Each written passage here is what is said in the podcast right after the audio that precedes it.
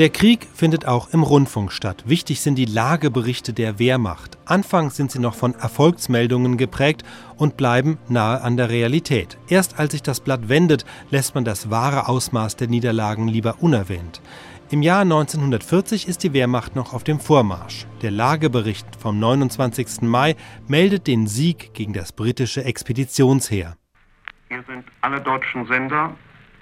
Wir geben als Sondermeldung den heutigen Bericht des Oberkommandos der Wehrmacht. Das Oberkommando der deutschen Wehrmacht gibt bekannt. Die große Schlacht in Belgisch und Französisch Flandern geht mit der Vernichtung der dort im Kampf gestandenen englischen und französischen Armeen ihrem Ende entgegen.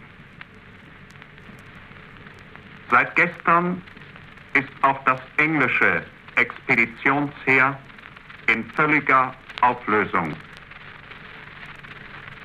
Sein gesamtes unübersehbares Kriegsmaterial zurücklassend, flüchtet es zum Meere.